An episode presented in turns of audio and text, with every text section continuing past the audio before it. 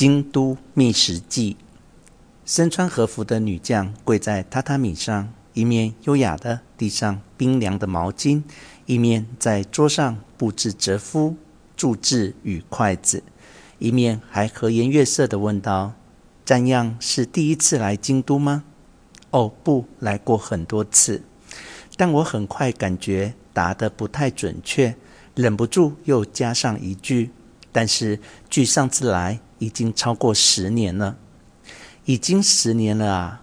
和服女将蹙眉浅笑着，跟着我的回答轻喂了一声，也不知道是什么意思。她的喟叹是在委婉轻责，为什么我如此怠慢京都吗？连我想到自己已经这么长时间没有拜访京都，都会暗自吃惊。像我这样的日本旅行常客，十年来进进出出日本已经不知道多少回，什么乡下地方也都摸索去了，就是没有来到京都，好像刻意回避一样。这究竟是怎么回事？也许较年轻时期的我，急急忙忙想知道世界变化前进的温度与方向，优雅沉静的京都并不特别吸引我。时刻翻新的东京可能更合我的胃口，而当我想寻找一个休息、逃避地方之际，山上无人的乡间或海边荒凉的渔村可能更符合我的心境。京都对我来说，又太繁华，也太巨大了；京都太稳定，太持久了，有时候反而让我不着急，总觉得别急，晚点再去，老一点再去。京都总会是在那里的，但就在前一次东京出差时，我抽空来到书店，照例我会买几本短期内有可能会造访之地的旅行书。连我自己都感到惊讶的，我竟然挑了两本与京都相关的旅行书。显然，某种京都虫已经再度蠢蠢欲动。老一点再去的承诺已经追讨上我，我开始想念起京都来了。回程的飞机上，我翻阅着买回来的其中一本书，名字叫做《京都美食：目前受欢迎的好吃店》。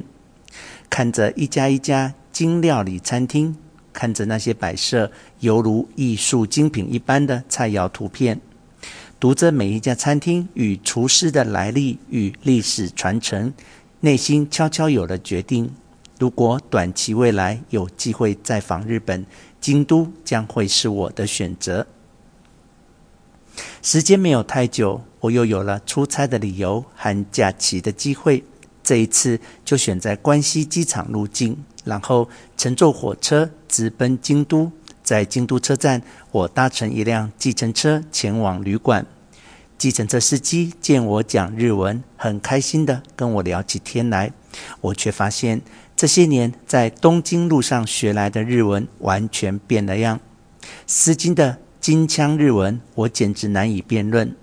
常常慢了一拍，我才想起这是什么句子。有的句子就干脆完全听不懂。下了京都的第一回合交手，我就经历了一个挫折。住进旅馆之后，我不敢再冒险，抄好餐厅的名字，请柜台经理帮忙订餐厅。第一个想订的餐厅是奇缘的琢磨。只见经理小姐对着电话频频点头说：“这样子吗？这样子吗？明白了，但还是很感激。”才抬起头，充满歉意说。他们今天已经都满席了，这正是我担心的事。我在书中看见有意思的精料理餐厅，很多都是一个吧台，十来个位子，城中稍有客人动念就订满了。何况这是一个周六夜晚呢？我拿出另一张纸条说：“请帮我再试试这一家好吗？”经理小姐很惊讶于我的准备充分。他看着纸条，带着一点犹豫神色，立刻打开电脑查询。我在一旁解释，是一家新餐厅，去年才开的。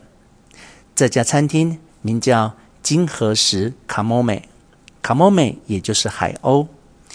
引起我兴趣是登在书上的一张美不胜收的料理图片。图片的说明说那是套餐料理中的前菜之一例。一片木板当作盛皿，板上铺着竹叶和枫叶，明显处摆着一个烧得焦红的鱼头，环绕着鱼头摆了多款精致小菜。说明表列说这道菜里有。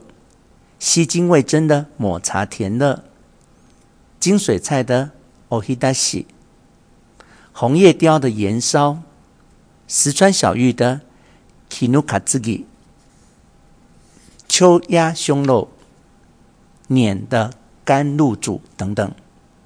抹茶甜乐是绿色的，上面涂的味噌是黄色，秋鸭切开还带着粉红血色，小芋头带着紫色。金水菜是翠绿色，组合起来简直是一幅画。